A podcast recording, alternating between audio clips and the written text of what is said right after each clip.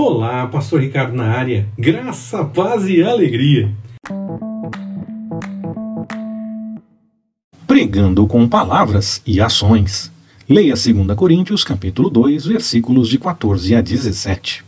Quando testemunhamos a respeito do Senhor em cada momento de nossa vida, acabamos pregando o tempo todo. Não testemunhamos apenas quando falamos, mas quando praticamos a palavra nas coisas que vivemos.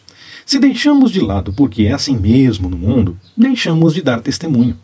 Que possamos testemunhar em cada momento a verdade da palavra do Senhor com nossas ações e palavras. Amém?